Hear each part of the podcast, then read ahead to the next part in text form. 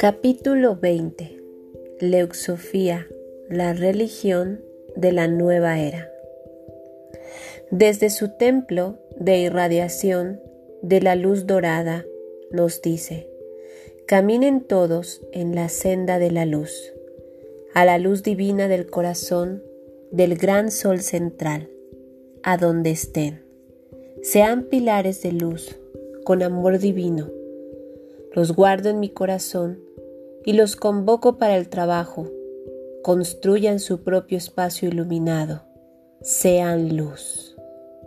Yo soy Leuc. La historia de Leusofía no es una historia nueva, es una historia que remonta a un pasado. El hombre a lo largo de sus encarnaciones, de las distintas eras en las que ha existido, ha aprendido a relacionarse con Dios de distintas formas.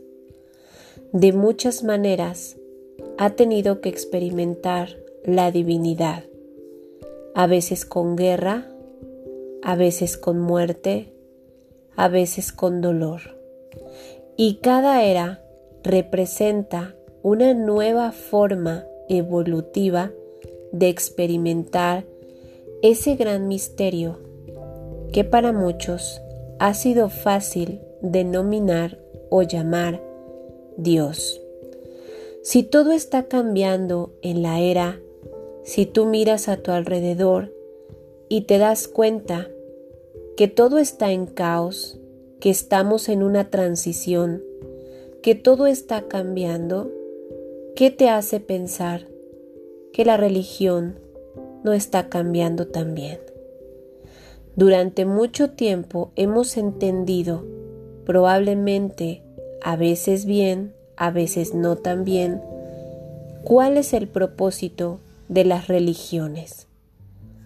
Pero hemos olvidado que cuando practicamos lo que predicamos, cuando practicamos aquello que se nos ha enseñado, nace entonces el aspecto divino femenino, que es precisamente la espiritualidad. La religión es el conocimiento de que Dios está dentro de nosotros. Y durante mucho tiempo hemos buscado y hemos experimentado a Dios fuera de nosotros. Llega entonces el momento de una religión totalmente diferente, una nueva forma en la cual necesitamos experimentar a Dios dentro de nosotros.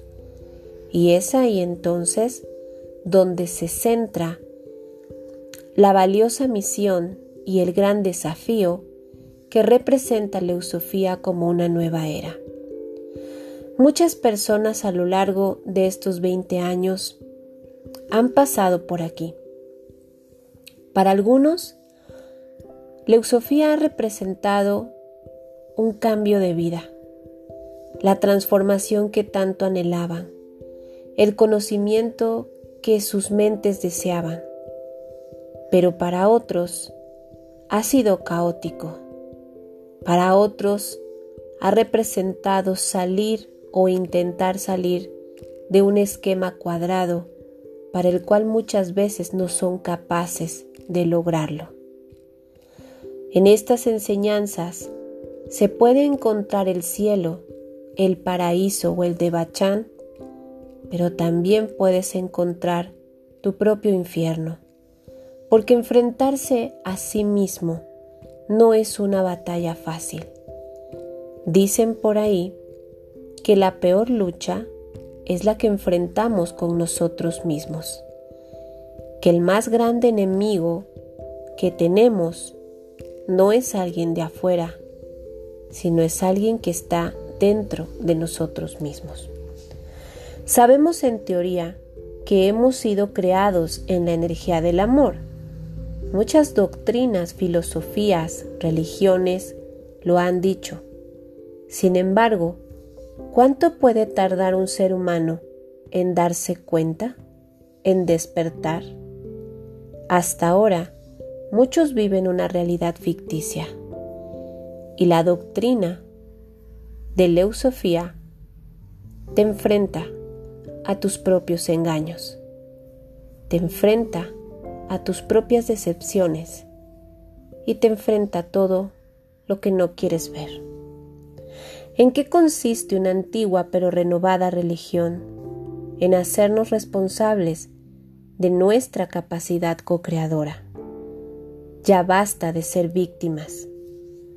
El Papa, que es justamente la carta que representa esta etapa y este capítulo, es como Cristo o es como Krishna.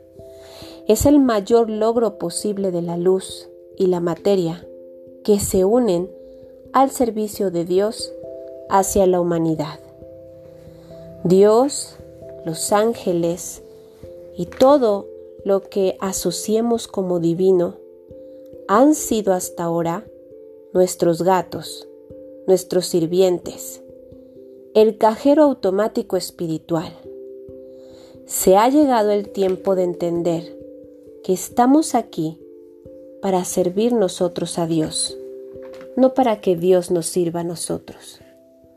¿Por qué esperar a que alguien me salve? ¿Por qué esperar a que alguien arregle mi vida? Es muy difícil, casi imposible, hacer el mal por el mal, de la misma manera que lo es hacer el bien por el bien. Hasta ahora, todas las religiones han temido algún infierno.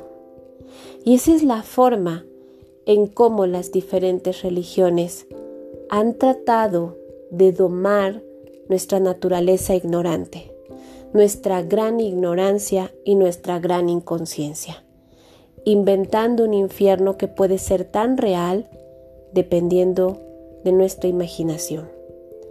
Pero ahora se llega a un nuevo tiempo y este ya no es el tiempo de creer en un diablo, de creer en un verdugo, de creer en un Dios masculino o en un Dios autoritario o un Dios castigador.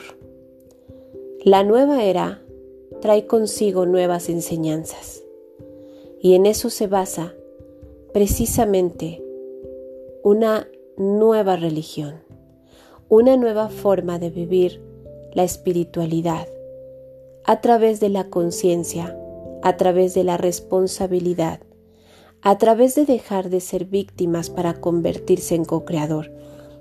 Es increíble y te lo puedo decir la cantidad de veces que yo escucho cómo las personas que intentan salirse de este esquema y de estos programas se reafirman a sí mismos que no pueden y se reafirman a sí mismos su desvalorización. Y es una lucha bastante fuerte. Adoptar una nueva religión no significa que es la solución a todos nuestros problemas. Significa que estamos queriendo despertar, que estamos haciendo lo posible por vibrar en una nueva era, desde un enfoque y una perspectiva diferente.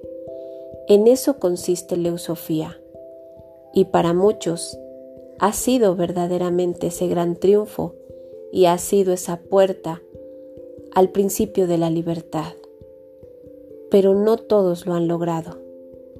Y no se refiere ni consiste en si se puede o no se puede. La pregunta es si queremos o no queremos. En esta religión, ahora se trata de entender el respeto y la conciencia del karma. ¿Por qué necesitamos un castigo? ¿Por qué buscamos que nos castiguen? Ya no es el tiempo de sufrir. Ya no es el tiempo de martirizarnos. Ya no es el tiempo de una crucifixión. Ahora estamos entrando a entender qué es la verdadera libertad. Cuando entendamos eso, entonces vamos a darnos cuenta de la verdadera autoridad espiritual que radica en cada uno de nosotros y que es la verdadera morada del Dios y de la diosa.